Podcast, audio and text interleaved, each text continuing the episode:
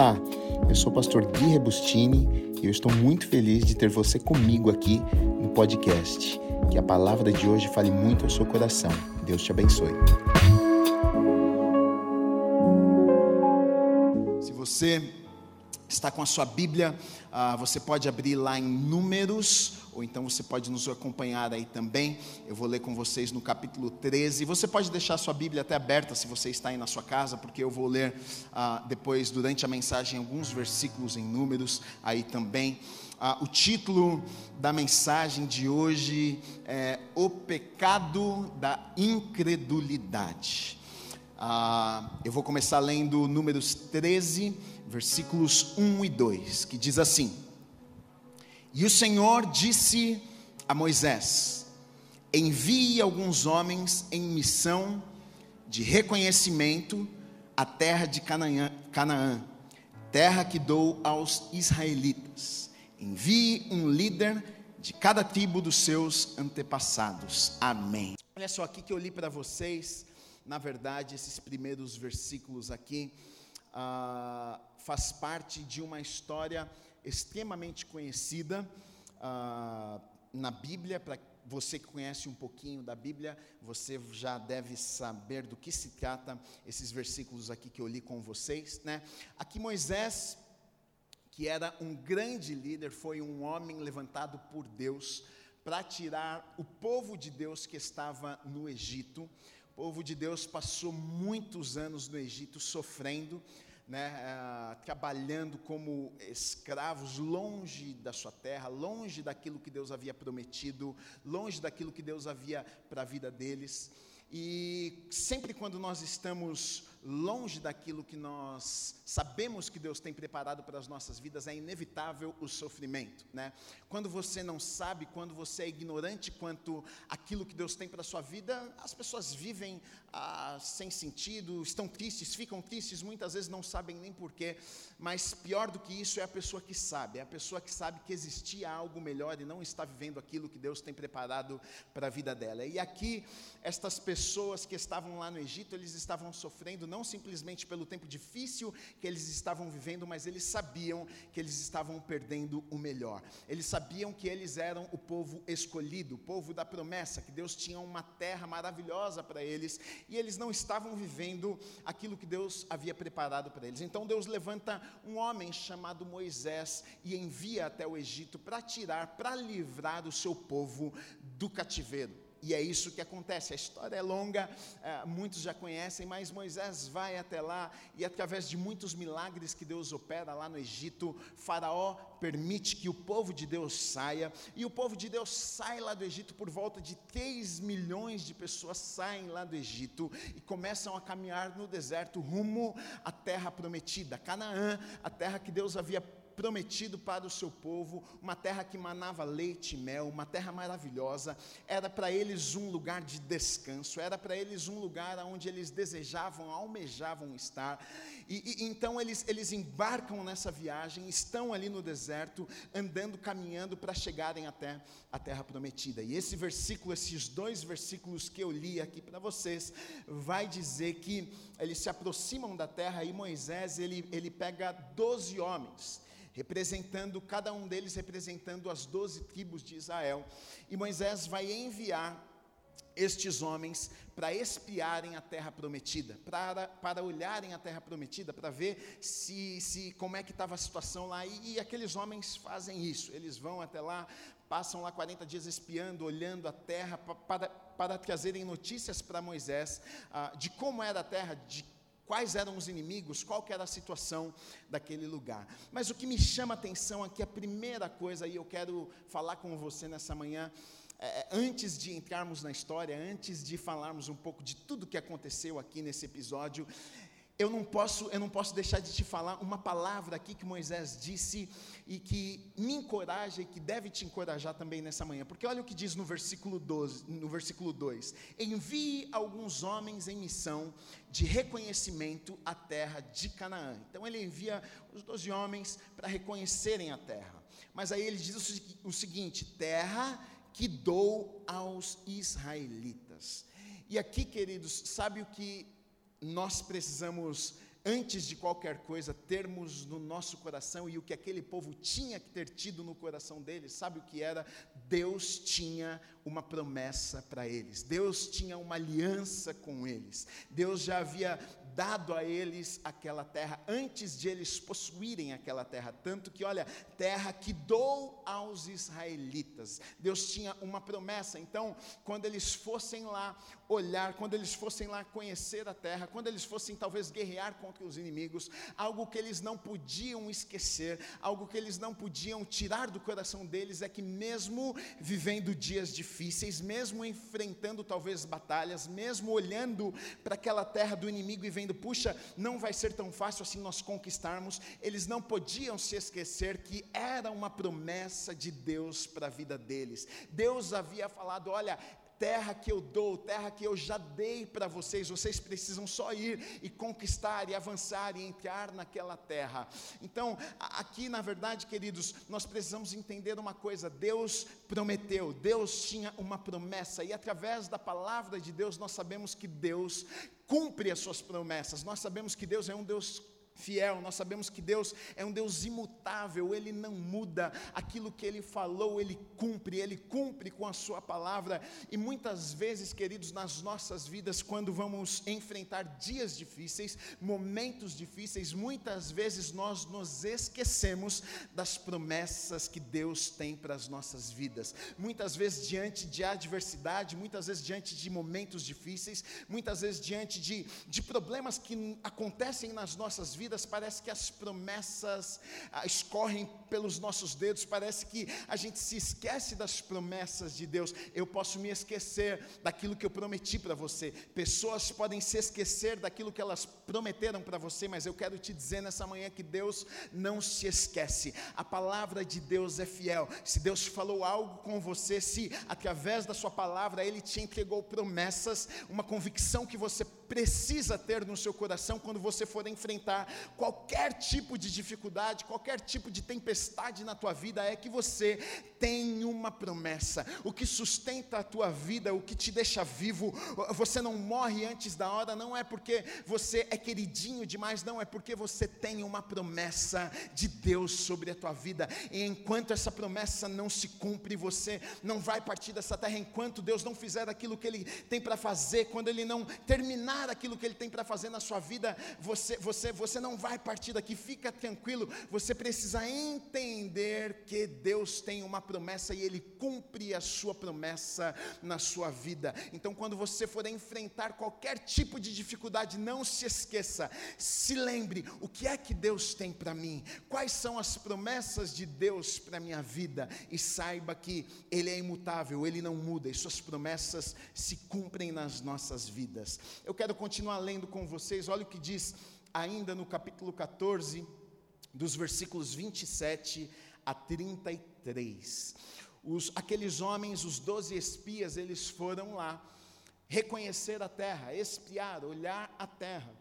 E eles passam lá 40 dias, eles retornam para trazer a notícia de como era a terra, de qual era a situação da terra, se a terra era boa mesmo, se manava leite e mel, se tinha fruto, ah, os inimigos, como que eram, se eram grandes, poderosos, enfim, doze homens foram enviados. E aqui de 27 a 33 vai nos contar o relato deles, a notícia que eles trazem de volta para Moisés e para o povo. Olha o que diz. E deram o seguinte relatório a Moisés: Entramos na terra a qual você nos enviou onde manam leite e mel. Aqui estão alguns frutos dela. Mas o povo que lá vive é poderoso, e as cidades são fortificadas e muito grandes. Também vimos descendentes de Enac.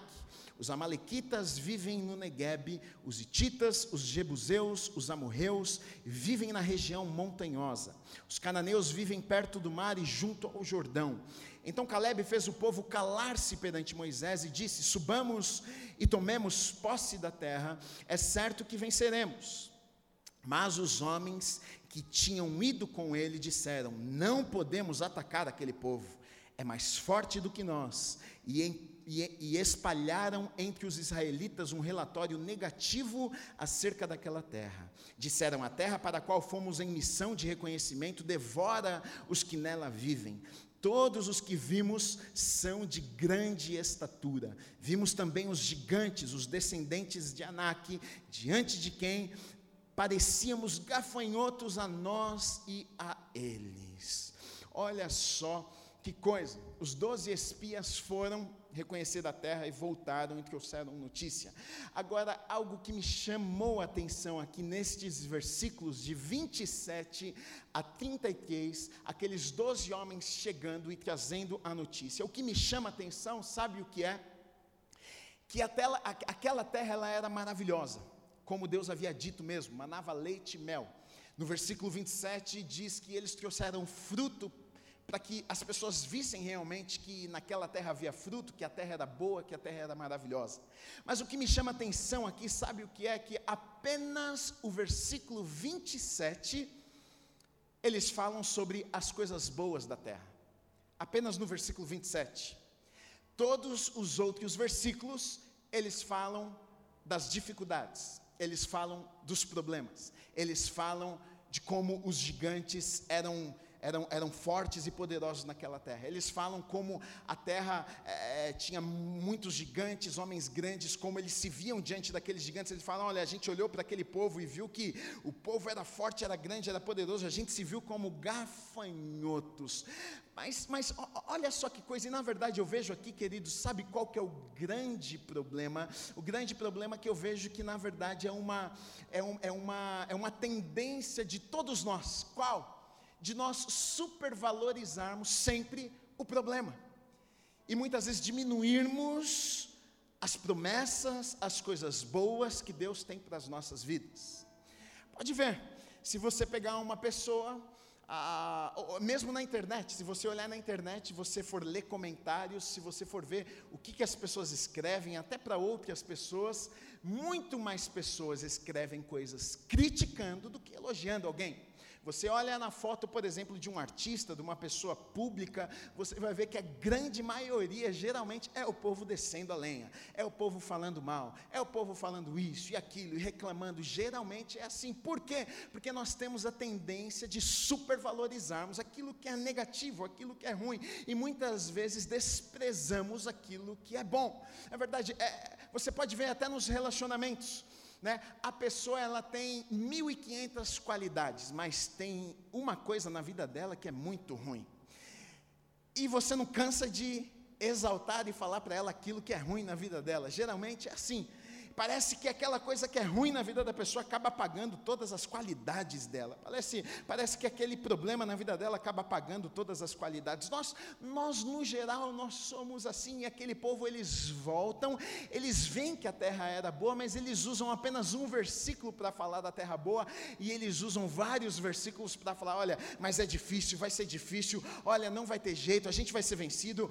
A gente se vê como, como um, um gafanhoto diante daqueles homens homens, e eu coloquei aqui a seguinte frase: olha, naquilo que eu dou ênfase, gasto mais tempo, coloco energia e foco, isso cresce, isso aumenta na minha vida. Tanto que você vai ver que o que acontece diante desse momento aqui que eles estão vivendo é que o medo assola aquelas pessoas, por causa da notícia de 10 que vieram dizendo: olha, ah, não tem como, o exército inimigo é forte, eles vão nos destruir, nós somos pequenos aos olhos olhos deles, nós somos como gafanhotos, e essa palavra invadiu o coração do povo de tal forma que o povo ficou com medo, o povo ficou desesperado, o povo, o povo, o povo começou a dizer: nossa, e agora é melhor a gente voltar, é melhor a gente ir para o lugar de onde nós saímos, é, nós vamos avançar, nós vamos morrer, vão nos matar, vão destruir as nossas vidas. Entenda uma coisa, queridos naquilo que eu dou ênfase, isso cresce na minha vida, aquilo que eu presto atenção, isso aumenta na minha vida. Por que, que você acha que as pessoas num momento como esse, elas estão em pânico total, porque só se fala disso, a notícia é essa, o dia inteiro a gente está ouvindo, a gente está se alimentando da má notícia, que o vírus, isso e aquilo, está matando, está destruindo, e as pessoas ficam desesperadas, elas até se esquecem que tem uma promessa de Deus sobre a minha vida, eu tenho uma palavra de um Deus que me guarda, que me livra de todo mal, eu tenho uma palavra de Deus que diz: olha que mil pode cair do meu meu lado, dez mil à minha direita, mas eu não serei atingido. Eu não estou dizendo para você não ser prudente, eu não estou dizendo para você não tomar os cuidados que você precisa tomar. O que eu estou dizendo, queridos, é um estado no nosso coração. Pessoas ficam desesperadas e se esquecem das promessas que Deus tem para a vida delas. O que nós precisamos entender, queridos, que muitas vezes nós não sabemos e, e, podemos até ficar desanimados diante dos problemas é, é pelo fato de servirmos a Deus, pelo fato de termos promessas, pensarmos que não vamos enfrentar gigantes nas nossas vidas. Ter uma promessa não te livra dos gigantes. Você precisa saber disso, porque muitas pessoas, num momento como este, questionam: e cadê Deus nesta história? Deus nunca nos prometeu, Deus nunca falou que nós não enfrentaríamos dificuldades, Deus nunca falou que gigantes se levantariam contra as nossas vidas, Deus nunca nos prometeu que nós não passaríamos por momentos difíceis, Ele prometeu nos guardar nos momentos difíceis. Então, diante dessa situação que nós temos vivido, queridos, não é que, olha meu Deus, então Deus não está no controle, Deus não existe, porque olha o que está acontecendo, não, a promessa de Deus para as nossas vidas, que talvez nós viveríamos, teríamos aflições aqui na terra mesmo, passaríamos por tudo isso que estamos passando, mas nós temos uma promessa de que Deus estaria nos guardando, nós temos uma promessa de que Deus nos livraria, nós temos uma promessa de que o gigante não nos destruiria. Essa é a promessa de Deus para as nossas vidas. Agora, a minha pergunta para você é: tudo bem, Gui, então qual deveria ser a atitude daqueles dez espias que voltaram reclamando, que voltaram apenas falando das dificuldades. Porque apenas dois, apenas Josué e Caleb voltaram dizendo: Não, a terra é boa, vamos avançar, vamos para cima, nós temos uma promessa. Mas os outros dez voltaram dizendo: Não, não, não, não, não, não tem como a gente ir para lá. Qual deveria ser a atitude dessas pessoas aqui?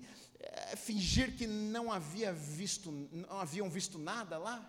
Não fingir que eles, eles precisavam não, não serem realistas, tampar os olhos para a realidade e dizer: não, nada está acontecendo, o exército lá está é, tá tudo certo, eles são pequenininhos. Mentir, fingir que não era uma realidade, não, não é isso a gente enxerga as coisas, a gente sente. Né? Eu coloquei aqui: o que eles deveriam ter feito era reconhecerem a dificuldade, mas não se esquecerem que tinham uma promessa, e por conta disto não desanimarem, mas pedirem a Deus uma estratégia. E eu entendo que na verdade deve ser o que nós devemos fazer no momento como este, o que nós devemos fazer, olhar e dizer assim, não, isso aí não tem problema nenhum, isso aí está tudo certo, não, existe um problema, existe uma dificuldade, existe algo acontecendo, né? a gente não pode negar, a gente não pode mentir, a gente não pode fingir que nada está acontecendo, mas no momento como este, a, a nós precisamos colocar os nossos olhos em Jesus, e dizer, Deus, olha, neste momento difícil é tempo que o Senhor a, a, deve cumprir a Tua palavra em minha vida, que o Senhor vai me guardar, que o Senhor vai cuidar de mim, nos dê estratégias, Pai, como nós podemos agir, até como igreja, nos dê estratégias num momento como esse, sabe? Nos negócios, no trabalho, que tempo difícil, né? Muitos de vocês estão com os negócios parados, fechados e estão, meu Deus, e agora como é que eu vou fazer? Mas num momento como este, a gente não precisa apenas olhar para o problema, mas nós podemos olharmos para Deus e pedirmos estratégias. Deus, me dá uma estratégia, fala comigo, me dá direcionamento, porque o Senhor tem promessas para a minha vida de que cuidaria de mim.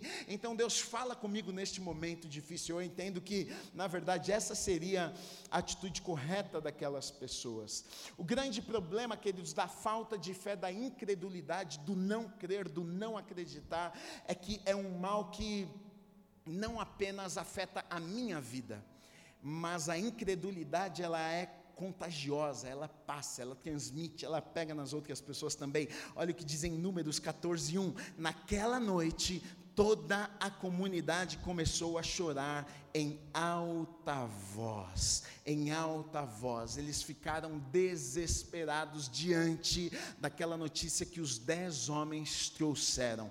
Todo um povo foi influenciado, todo um povo perdeu a fé.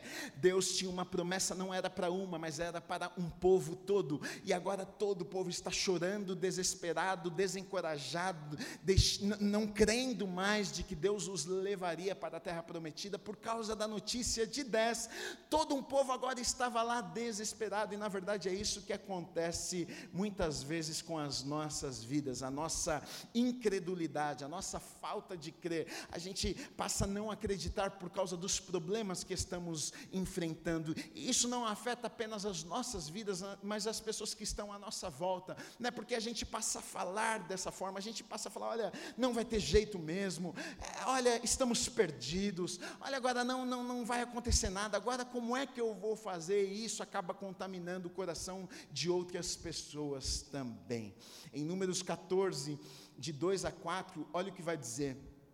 Todos os israelitas queixaram-se contra Moisés e contra Arão e contra a, contra a comunidade e lhes disse: Quem dera tivéssemos morrido no Egito ou neste deserto, porque o Senhor está nos trazendo para esta terra, só para nos deixar cair a espada. Nossas mulheres e nossos filhos serão tomados como despojo de guerra. Não seria melhor voltar para o Egito? E disseram uns aos outros: escolheremos um chefe e voltaremos para o Egito. Olha só que coisa, a falta de fé, a incredulidade, na verdade, que invadiu o coração daquelas pessoas, não apenas os prendeu no lugar que eles estavam ali, não apenas os impediu de avançarem e conquistarem aquilo que Deus tinha para a vida deles, mas olha o que causou no coração deles Olha a declaração deles, eles preferiam estar no lugar de onde eles vieram, eles preferiam estar no Egito, eles preferiam, e, e o Egito não era um lugar bom para eles, eles sofreram no Egito, eles sabiam que lá não era o lugar de Deus para a vida deles, mas diante dessa situação aqui, ah, o coração deles foi, foi, foi tão entristecido, eles ficaram tão abatidos com aquelas notícias, que eles preferiram estar lá no Egito do que avançar para a terra prometida, e muitas vezes é exatamente isso que acontece nas nossas nossas vidas, queridos. Muitas vezes, quando estamos diante de um desafio, quando olhamos para frente e pensamos: como é que eu vou fazer?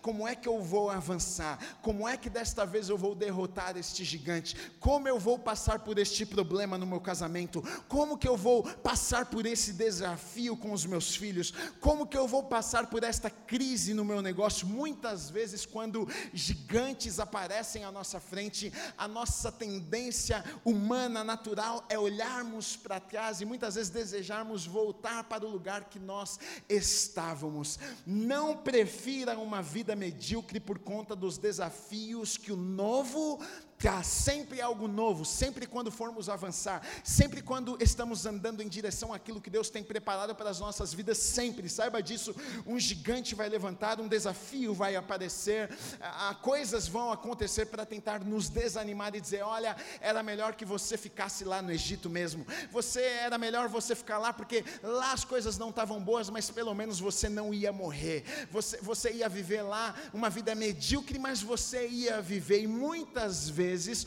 o diabo quer colocar este medo nos nossos corações. Muitas vezes o diabo, através de circunstâncias, ele quer colocar um medo tão grande nos nossos corações que nos impeça de avançarmos para o lugar que Deus tem preparado para as nossas vidas e não apenas de avançarmos, mas nós temos muitas vezes o desejo de retroceder, de olharmos para trás e dizer: olha, se eu tivesse ficado quietinho no meu lugar, se eu tivesse ficado lá, teria sido melhor. É isso que o diabo quer fazer no meu coração e no teu coração, mas entenda, querido, em tempos difíceis, em tempos onde as pessoas estão com medo, em tempos onde a notícia chega para nos desanimar, nos encorajar, não é tempo de nós cedermos, não é tempo de olharmos para trás com medo e pensarmos: olha, é melhor nós voltarmos, é tempo de nos levantarmos, é tempo de orarmos, é tempo de continuarmos acreditando que se Deus nos trouxe até aqui, se Ele nos tirou do Egito, se Ele nos livrou das mãos de Faraó,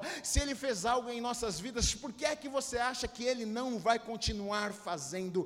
Independente do momento difícil, independente da adversidade, independente das dificuldades, creia, tenha a certeza e saiba que se você chegou até aqui, Deus tem um propósito na tua vida e aquilo que ele começou, a boa obra que ele começou na tua vida, ele vai terminar. A falta de fé não apenas me impede de avançar, mas rouba o futuro de Deus para mim. Olha só que coisa triste. No capítulo 14, no, dos versículos 20 a 23, olha o que diz: O Senhor respondeu: Eu perdoei conforme você pediu. No entanto, juro pela glória do Senhor que enche toda a terra que nenhum dos que viram a minha glória e os sinais miraculosos que realizei no Egito e no deserto, e me puseram à prova e me desobedeceram, de vezes Dez vezes nenhum deles chegará a ver a terra que prometi com juramento aos seus antepassados. Ninguém que me tratou com desprezo haverá. Depois dos versículos 28 a 30 diz assim: Diga-lhes, juro pelo meu nome, Deus falando aqui, declara o Senhor, que farei a vocês tudo o que pediram. Cairão neste deserto os cadáveres de todos vocês, de 20 anos para cima que foram contados no recenseamento e que se queixaram contra mim. Nenhum de vocês entrará na terra que com a mão levantada jurei dar-lhes para sua habitação, exceto Caleb, filho de Jefoné, e Josué, filho de Num. Olha só que coisa. Deus dá uma palavra extremamente difícil àquele povo, aquelas pessoas por causa da incredulidade deles, pelo fato de eles não crerem, pelo fato deles duvidarem de Deus. Deus havia dado uma promessa, eles eram o povo da promessa, eles eram escolhidos, Deus tinha uma terra preparada para eles, uma terra boa. Eles não conseguiram acreditar na promessa de Deus sobre a vida deles eles não acreditaram, e porque eles não acreditaram, o que eles fizeram? Eles, eles murmuraram no deserto, eles se queixaram contra o seu líder, eles falaram mal de Deus, eles queriam adorar outros deuses, porque eles não conseguiram acreditar na promessa que Deus havia dado a eles. E aqui Deus vem e dá uma palavra extremamente dura e diz: Olha, por causa disso, porque vocês não confiaram, porque vocês não acreditaram em mim, eu vou dizer uma coisa para vocês: vocês não vão vão conhecer a terra que eu havia prometido para vocês, vocês não vão experimentar, vocês não vão pisar naquela terra. Deus diz: Olha, os cadáveres, os ossos de vocês vão cair aí no deserto, vocês vão morrer neste lugar, vocês não serão promovidos para a terra prometida, vocês não vão viver aquilo que eu tinha preparado para a vida de vocês. Olha que coisa triste, queridos. O pior do que não viver aquilo que Deus tem para as nossas vidas é viver uma vida toda sabendo que eu não vou viver. É, imagina aquele povo no deserto, porque a Bíblia vai contar que eles passaram aquilo que era para acontecer em poucos dias, caminhar pelo deserto, chegar até a terra prometida e avançar para a terra prometida, porque eles não creram, eles ficaram perdidos no deserto, e eles ficaram ali no deserto 40 anos perdidos, até que ah, depois de 40 anos eles entraram na terra prometida. Porém, olha só que coisa, imagina na mente deles durante 40 anos perambulando no deserto, ah, tempo difícil, andando no deserto, incertezas, medo, mas olha só, sabendo que eu não vou experimentar aquilo que Deus tem preparado para a minha vida. Imagina a tristeza daquele povo. Imagina você pensar: puxa, olha, porque eu não criei, porque eu errei, porque eu falhei, agora eu vou viver aqui, sei lá quantos anos, 40 anos, e, e eu não vou experimentar aquilo que Deus tem para a minha vida, eu vou morrer neste lugar. Que notícia triste, né? Que aquele povo recebe. E é uma lição para a minha vida e é uma lição para a tua vida também, porque a maioria das pessoas, elas não vivem aquilo que Deus tem preparado para a vida delas pelo fato de elas não crerem. Elas não conseguem acreditar. E quando a gente não acredita, quando a gente não crê, geralmente o que, que nós fazemos? A gente dá passos contrários àquilo que Deus está nos falando, porque muitas vezes Deus vai nos pedir coisas coisas que nós não compreendemos, que nós não entendemos. Então, geralmente, o que nós fazemos? A gente vai pela lógica, a gente vai pelo óbvio, e aí eh, muitas vezes a gente caminha contrária à direção daquilo que Deus tinha preparado para as nossas vidas, e pelo fato de não crermos, perdemos muitas vezes o lugar maravilhoso que Deus havia preparado para as nossas vidas. Não sei se você sabia, mas incredulidade, não crermos, é um pecado. Olha só o que diz nos versículos 39 e 40. Quando Moisés transmitiu essas palavras a todos os israelitas, eles choraram amargamente. Na madrugada seguinte, subiram para o alto da região montanhosa e disseram: Subiremos ao lugar que o Senhor prometeu, pois cometemos pecado. Eles reconhecem que eles pecaram, eles reconhecem que eles erraram, eles reconhecem que eles desprezaram uma promessa, eles reconhecem que eles desprezaram a palavra que Deus havia dado para eles. Eles, eles pecam, eles, eles, eles preferem acreditar nas circunstâncias, eles preferem acreditar ah, naquilo que os olhos deles podiam ver e não acreditar na promessa que Deus havia dado a eles. E quantas vezes nas nossas vidas é exatamente exatamente o que nós fazemos. É claro que sempre vai ser mais fácil nós olharmos para as circunstâncias, sempre vai ser mais fácil nós acreditarmos naquilo que os nossos olhos podem ver, naquilo que nós podemos sentir, mas, mas é justamente aqui é onde entra a briga da fé com aquilo que nós vemos, com aquilo que nós sentimos. O justo, a palavra de Deus diz que o justo deve viver pela fé, não por sentimentos, não por aquilo que os nossos olhos veem, não pelas experiências que a vida nos traz, e aquele povo escolheu viver por vista, eles escolheram viver por aquilo que eles haviam visto na terra prometida, os gigantes, as impossibilidades, e por conta disso eles não experimentaram aquilo que Deus havia dado a eles. Essa questão de fé, de olharmos, de crermos, de vivermos por aquilo que nós sentimos, é uma é algo, é, é um assunto extremamente importante para nós. Porque a palavra de Deus vai dizer que sem fé é impossível nós agradarmos a Deus. Não tem como nós agradarmos o coração de Deus. Não tem como nós vivermos aquilo que Deus tem para as nossas vidas se nós não tivermos fé, se nós não crermos na palavra de Deus, se nós não conseguirmos acreditar nas promessas que Deus tem sobre as nossas vidas. Muitas vezes nós preferimos andar por aquilo que vemos, mas a palavra nos desafia a andarmos segundo as promessas, segundo aquilo que Deus tem preparado para as nossas vidas e não segundo as nossas experiências ou segundo aquilo que nós podemos ver ou sentir, né? Lá em Hebreus 11:6 vai falar isso, sem fé é impossível agradar a Deus, pois quem dele se aproxima precisa crer que ele existe, que recompensa aqueles que o buscam. O escritor de Hebreus, eu quero ler com vocês lá no capítulo 3, ele vai, ele vai mencionar, ele vai falar, ele vai contar, na verdade, esse episódio que eu estou falando com vocês aqui. Depois de muito tempo, lá no livro de Hebreus, ele vai contar essa história. Ele vai falar sobre o que aconteceu com o povo Israel. Ele vai falar sobre a terra prometida, esse lugar de descanso que Deus tinha preparado para a vida deles. E na verdade ele vai atualizar, ele vai trazer para o contexto daquelas pessoas com a qual ele estava falando naquele momento. Olha o que diz em Hebreus e se aplica nas nossas vidas também hoje. Hebreus 3, de 7 a 14, diz assim: Assim como diz o Espírito Santo, hoje, se vocês ouvirem a sua voz, não endureçam o coração como na rebelião durante o tempo da provação no deserto, onde os seus antepassados me tentaram, pondo-me à prova, apesar de, durante 40 anos, terem visto o que eu fiz. Por isso fiquei irado contra aquela geração e disse: O seu coração está sempre se desviando, e eles não reconheceram os meus caminhos. Assim jurei na minha ira: jamais entrarão no meu descanso.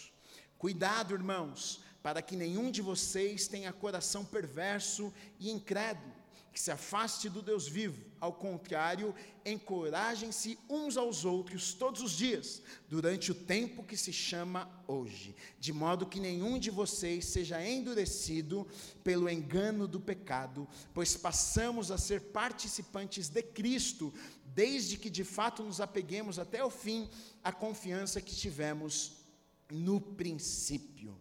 Olha só o que o escritor de Hebreus está dizendo aqui, ele faz menção ao deserto, a história do povo de Deus que estava vivendo lá no deserto e aquela confusão toda, 40 anos no deserto. E ele vai dizer o seguinte: pelo fato de não terem crido, eles não entraram no descanso. Gui, por que ele não falou não entraram em Canaã, não entraram na terra prometida? Porque para aquele povo, através da palavra a gente vai até ver, para aquele povo o descanso deles ah, era um lugar, para eles, na cabeça deles, olha, quando nós chegarmos à terra prometida, quando nós chegarmos naquele lugar que Deus preparou para nós, aquele lugar que Deus nos prometeu, aí então, na cabeça deles, nós vamos entrar no descanso, nós vamos estar no lugar que Deus tem preparado para as nossas vidas. Para aquele povo, um lugar é do descanso deles, para aquele povo, olha só, depois o texto vai até mencionar aqui, é, é, que a gente pode ler que o descanso para aquelas pessoas era um um dia também, o sábado é, era o descanso deles, né? O dia, é o sábado é o dia do descanso. A Canaã era o, era o lugar de descanso para eles. Então eles tinham na cabeça deles que se nós chegarmos lá, aí então nós podemos estar tranquilos. Aí então a gente pode viver aquilo que Deus tem preparado para as nossas vidas.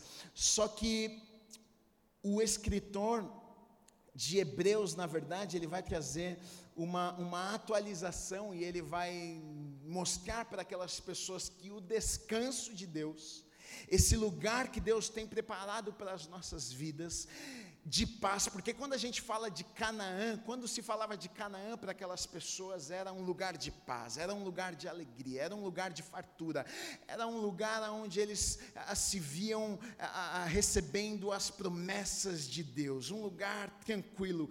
E, e quando o, o, escritor daqui de Hebreus está falando, porque na verdade ele está falando sobre a superioridade de Jesus, até é, de Moisés também, que Jesus é superior que Moisés e as leis, o que ele está tentando ensinar e falar para aquelas pessoas é o seguinte: olha, enquanto aquelas pessoas tinham Canaã, tinham um lugar, tinha um dia como descanso, eu quero dizer para vocês que o descanso para vocês não depende de um lugar, o descanso para vocês não depende de um dia, o descanso de vocês não é aonde vocês estão, em qual situação vocês estão vivendo, o descanso de vocês vocês podem encontrar em uma pessoa e essa pessoa é Jesus. Jesus. Queridos, isso é muito confortante para mim e para você, sabe, porque independente do lugar que nós estamos, independente da situação que nós estamos vivendo, independente da crise, independente do Egito, independente da dificuldade, aquelas pessoas elas tinham que elas só viveriam em paz, que elas só seriam felizes, que elas só seriam realizadas quando elas chegassem na terra prometida. E aqui o escritor de Hebreus está dizendo: não, o descanso para o povo de Deus agora não depende de um lugar. Esse lugar de paz, esse lugar de alegria, esse lugar onde nós podemos receber as promessas de Deus sobre as nossas vidas não depende de um lugar, não depende de um dia na semana semana, nós podemos receber na pessoa de Jesus Cristo, independente do lugar, independente da situação, independente da dificuldade que nós estamos enfrentando, nós podemos ter paz em Jesus, nós podemos ter alegria em Jesus, nós podemos receber as promessas que Ele tem para as nossas vidas, mesmo em tempos de crise, porque não é um lugar, não é, não, não é o que a sociedade está vivendo, não é o que o mundo está dizendo e determinando determinando que nós vamos viver, mas tudo que nós temos, tudo que nós precisamos está nele, em Jesus. Ele é a nossa provisão, ele é o cuidado sobre as nossas vidas, ele é a alegria que nós precisamos nos dias difíceis, ele é a paz que excede todo entendimento, é o que a palavra vai nos dizer que mesmo nos dias de aflição, de dificuldade, existe uma paz que invade os nossos corações, existe uma alegria que invade os nossos corações, porque o nosso descanso não está no lugar, está numa pessoa pessoa. E essa pessoa vive, habita, mora dentro dos nossos corações. Agora, algumas coisas que nos impedem de entrarmos no descanso, algumas coisas que impediu aquelas pessoas de entrarem neste lugar. Hebreus 3,8 diz assim: Não endureçais o vosso coração como foi na provocação, no dia da tentação no deserto. Então, aqui nós temos uma primeira coisa que nos impede de entrarmos no descanso: a dureza de coração. Nós deixarmos que o nosso coração se endureça. Por quê? Porque quando nós endurecemos o nosso coração, nós, nós não podemos ouvir a voz de Deus, nós não somos confrontados pelas palavras, pela palavra de Deus, porque nós nem a recebemos na verdade, nós estamos com o nosso coração fechado. Não adianta eu te falar das promessas de Deus, não adianta Deus falar algo com você, o seu coração está duro, o seu coração está fechado, porque você está olhando para tudo e está dizendo: Ah, Deus não é bom, Deus não existe, olha o que está acontecendo. Você fecha o seu coração e aquela aquelas pessoas, por causa da circunstância, por causa do momento que eles estavam vivendo, eles endureceram o coração, e porque eles endureceram o coração deles, eles não entraram no descanso, eles não entraram naquilo que Deus tinha preparado para a vida deles. Hebreus 3,12 diz assim. Tendo cuidado, irmãos, jamais aconteça haver em qualquer de vós perverso coração de incredulidade que vos afaste do Deus vivo. Olha só a segunda coisa que ele vai falar aqui: perverso coração e incredulidade. As duas coisas, essas duas coisas que afastam, que nos afastam de Deus. A falta de fé, o fato de não acreditarmos, termos um coração perverso. Estes, estas foram as causas, os motivos daquele povo não ter experimentado o que Deus tinha prometido para a vida deles e é algo que pode muitas vezes alcançar os nossos corações e nos roubar de vivermos aquilo que Deus tem preparado para as nossas vidas também. Depois, mais uma coisa aqui, olha só em Hebreus 4,11 diz assim: esfor esforcemos-nos, pois, por entrar naquele descanso. Precisamos nos esforçar. Por quê? A fim de que ninguém caia segundo o mesmo exemplo de desobediência. Então, mais um ponto do porquê aquele povo não entrou no descanso, porque eles desobedeceram, eles não foram obedientes. E aqui o escritor de Hebreus vai dizer o seguinte: olha, é algo que nós precisamos nos esforçar. Por que é que ele está dizendo isso? Porque muitas vezes obedecer a Deus não vai ser fácil, muitas vezes crer não vai ser fácil, muitas vezes andar na direção daquilo que Deus tem para as nossas vidas não vai ser fácil, porque muitas vezes o mundo vai estar andando numa direção contrária àquilo que Deus colocou nos nossos corações. Por isso que o escritor vai dizer: olha, você precisa se empenhar, você precisa se esforçar para que você possa obedecer e então entrar nesse lugar de descanso, neste lugar que Deus tem preparado para a minha vida e para a sua vida. Então, aqui o que nós entendemos também, queridos, sabe que é que existe uma parte, existe uma responsabilidade que está nas mãos de Deus, e existe uma parte, uma responsabilidade que está na minha e que está na tua mão. Você precisa se esforçar para andar em obediência, para você experimentar aquilo que Deus tem preparado para minha e para a sua vida. Agora eu coloquei aqui algumas coisas, alguns pontos de como nós entramos neste lugar de descanso. O que é que nós podemos fazer para estar nesse lugar que Deus tem preparado para as nossas vidas? Hebreus 4, 14 a 16, tendo assim: Tendo, pois, a Jesus, o Filho de Deus, como grande sumo sacerdote, que penetrou os céus, conservemos, firmes a nossa confissão, porque não temos sumo sacerdote que não possa compadecer-se das nossas fraquezas. Antes foi ele tentado em todas as coisas, a nossa semelhança, mas sem pecado. Acheguemos-nos, portanto, confiadamente junto ao trono da graça, a fim de que recebermos misericórdia e acharmos graça para socorro em ocasião oportuna. Como é que nós podemos experimentar este lugar? Nos achegando ao Senhor, estando perto do Senhor, abrindo os nossos corações para Ele, aceitar aceitá-lo nos nossos corações, porque é o que está dizendo aqui, olha, é, é, ele, já, ele já pagou um preço, ele morreu pelos nossos pecados, ele é superior. Se nós nos achegarmos a Ele, se nós estivermos nele, a este trono da graça, nós vamos receber por misericórdia, graça, esse socorro, então, para uma ocasião oportuna. Então, como é que nós enfrentamos dias assim? Como é que nós passamos pelo caos? Como é que nós passamos por momentos difíceis? Difíceis nas nossas vidas, queridos, muitas vezes nós olhamos e não temos uma saída, muitas vezes nós olhamos para os problemas e não sabemos como vamos resolver o problema, e justamente aí é onde nós ficamos abatidos, o nosso coração é destruído, a gente pensa, e agora? Mas olha o que está dizendo: olha, se nós nos achegarmos a Ele, se nós estivermos conectados com Ele, sabe por quê, queridos? Aquilo que o homem não pode fazer, Ele pode fazer por nós, aquilo que o homem não consegue realizar, Deus é poderoso para realizar por nós.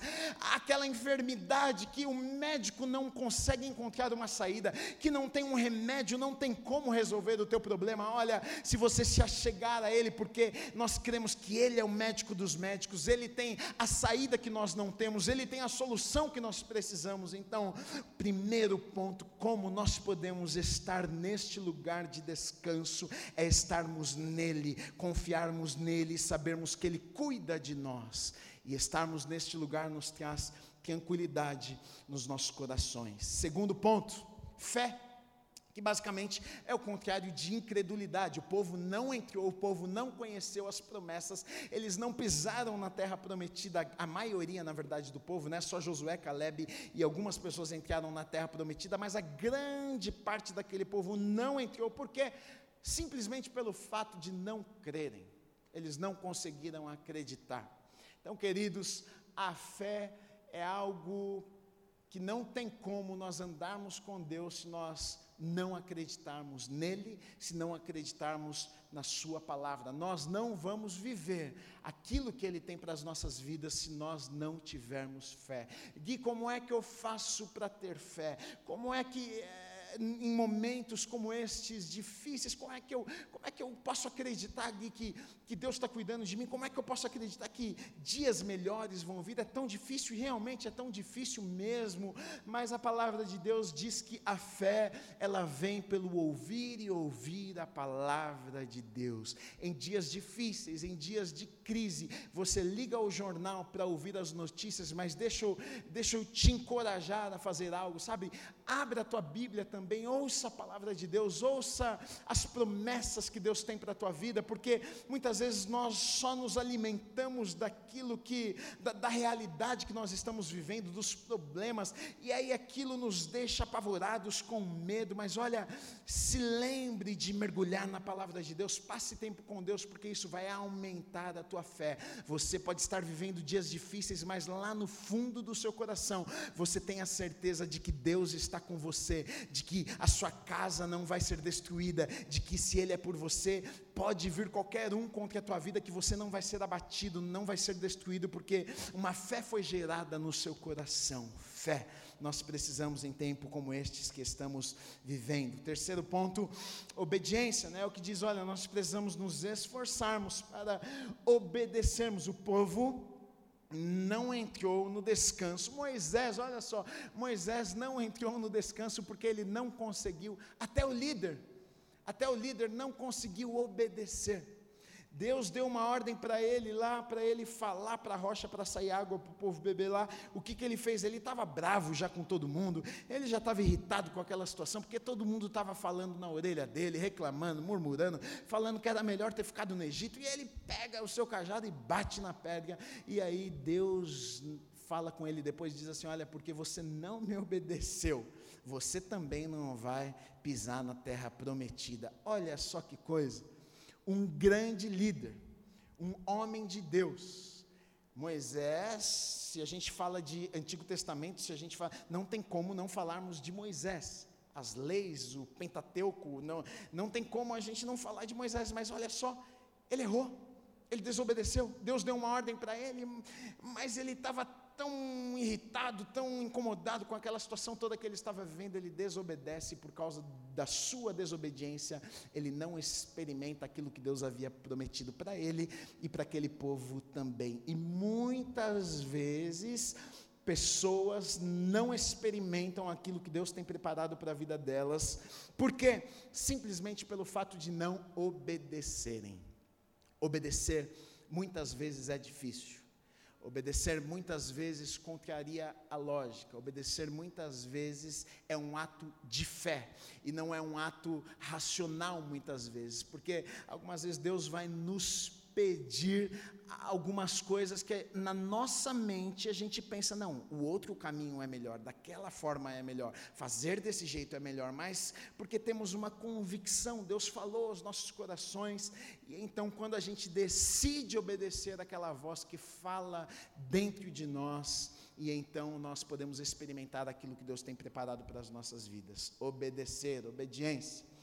E aí, em Hebreus 3, 7 fala algo interessante diz assim, porque aquelas pessoas talvez ouvindo tudo aquilo que o escritor estava falando, e talvez diz assim, tá legal, aquele povo ah, morreu no deserto, você está falando tudo isso, que hoje a gente pode encontrar descanso é, é em Jesus, o nosso descanso não está num dia, não está num lugar, é, a gente pode viver tudo isso nessa pessoa, é em Jesus, a gente pode ter paz, a gente pode ter alegria, a gente pode ser completo, é, legal em Jesus, e talvez eles estavam pensando, o que é que a gente precisa fazer, para onde a gente precisa ir, como que, como que é feito, quando que a gente vai conseguir esse negócio, e aí no versículo 7 diz assim, assim pois, como diz o Espírito Santo, hoje, se ouvirdes a sua voz. Então aqui ele vai falar sobre um tempo. Ele fala sobre um tempo e o dia que ele diz é hoje, não é amanhã, não é depois, não é depois de amanhã. Ah, muitas vezes, queridos, a gente pensa que a gente precisa esperar a crise passar para que então a gente tenha paz no coração. A gente pensa, não, quando isso tudo passar, Gui, aí a alegria no meu coração vai voltar. Quando, quando essa situação difícil passar na minha vida, Gui, aí então eu vou conseguir conseguir estar bem. Até lá a minha vida vai ficar uma confusão mesmo, eu vou ficar deprimido, não vai ter jeito de sair dessa, porque.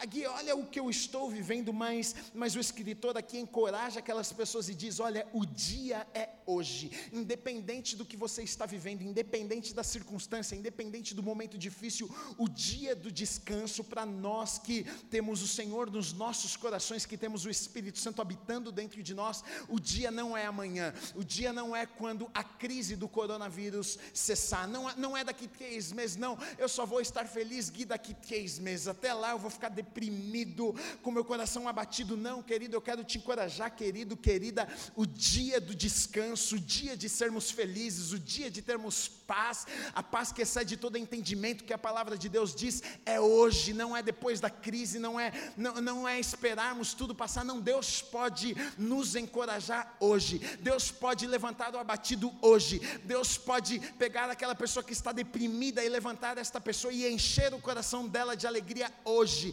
talvez a gente não tenha motivos para isso, talvez o momento que estamos vivendo não nos dá motivos para sermos felizes, para estarmos em paz, para olharmos a nossa volta e dizermos, Gui, nós temos motivos, talvez a gente não tenha motivo, motivos mesmo, mas mesmo sem motivos, o que Deus está falando conosco nessa manhã é: é possível sermos felizes hoje, é possível, acima das circunstâncias, termos paz nos nossos corações hoje, e é por isso que eu oro para a tua vida nessa manhã, para que, que você tenha paz em, nesses dias difíceis, para que você tenha alegria no seu coração nesses dias difíceis, para que, que você não fique deprimido e deprimida nestes dias difíceis, para que mesmo que você olhe e diga, Deus, como é que eu vou fazer nos meus negócios, a minha empresa, Deus me dá uma saída, que neste momento a minha oração é o que o escritor disse, o dia é hoje, que hoje, que agora, que neste dia, que nesta manhã o Espírito Santo de Deus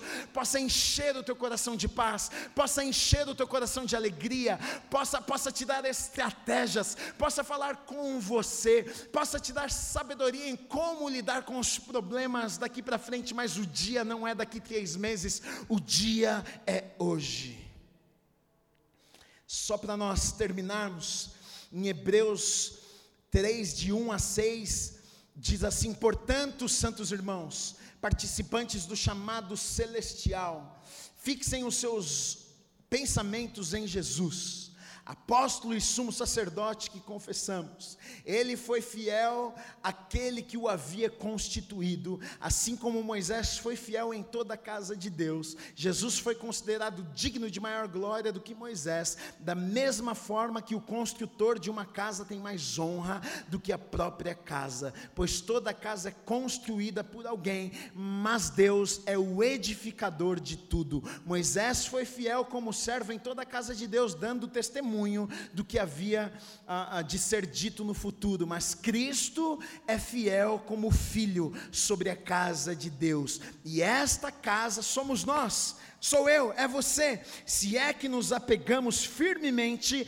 à confiança e à esperança da qual nos gloriamos. Olha, esta casa somos nós, esta casa, a qual o construtor é o Senhor, sou eu e é você. É por isso, queridos, que nós não precisamos temer o mal, é por isso que nós não precisamos temer as crises, por quê? Porque se é Deus que constituiu, que construiu a nossa casa, casa, a nossa vida, Ele não vai nos abandonar no meio do caminho. Nós temos promessas de Deus para as nossas vidas.